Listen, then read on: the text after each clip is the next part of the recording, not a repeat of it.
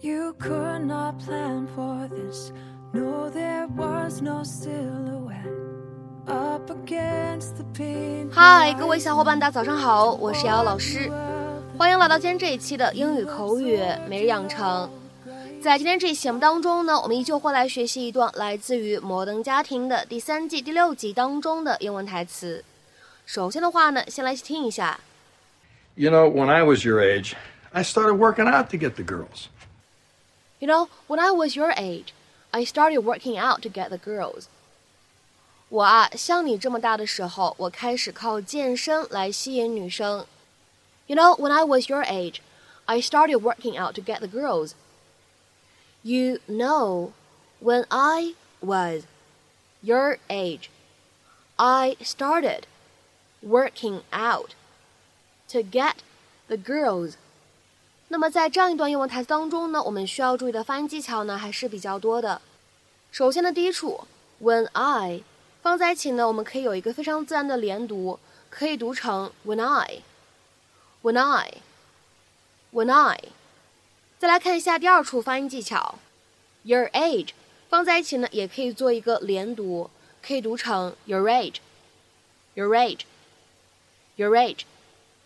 然后呢，再往后面看，started working 放在一起呢，会有一个类似于不完全爆破的处理，所以呢，我们可以读成 started working，started working，started working。好，然后再往后面看，working out 放在一起呢，你既可以连读变成 working out，你呢也可以读成 working out，都对。也就是说呢，在这里这样的情况啊，你既可以用后鼻音去连读一下。你也可以偷懒使用前鼻音去连读一下，在口语当中呢都是可以接受的。下面呢再往后面看，out to 放在一起呢可以有一个失去爆破的处理，所以呢我们可以读成 out to，out to，out to。然后呢再来看一下最后这一处发音技巧，get the 放在一起呢会有一个不完全爆破的处理，所以呢我们可以读成 get the，get the。Get the.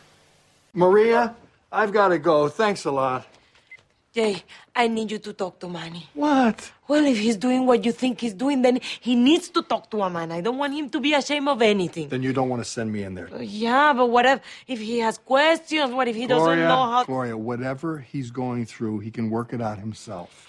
Help! I'm stuck! I know, Jay. Go, I beg of you. Go, go, Gloria, go. I'm extremely reluctant to do this. Please hurry! No, I cannot look at this. What the hell? I can't get down, Jay. What? What happened to Manny? Hey, somebody say something Gloria, to me! it's okay. Come in. Okay. He was hanging from that bar up there. What? Why? What do you have on your head? It's a weighted helmet to stretch me so I can get taller. Whoa! Manny, why do you have to get tall now? Love, Mom. Why else? I lost Bella to Dirkus because, in her words, he's tall. Everybody else is getting taller but me. You think it's the coffee? No. Maybe, but but hanging downside up is not gonna help you. The website said it would. Listen, Manny, you're already intelligent and beautiful and funny. If you get tall, you're going to have everything. Those poor boys are not gonna have anything to compete with you. Look at this. You have a mark in your head now. I'm gonna go get you some ice, okay? It's a lot of pretty words, but they don't help me tomorrow. Sorry, kid. Just one of those things. You get taller when you get taller. Why don't you get ready for bed?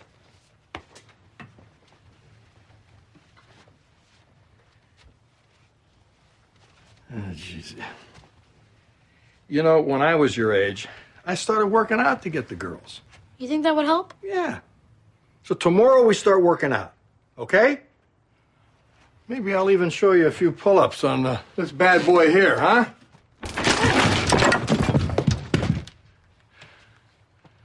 You see that? Pretty soon, that's how strong you're gonna be. 在今天节目当中呢，我们来学习一个很简短但是非常实用的动词短语，叫做 workout。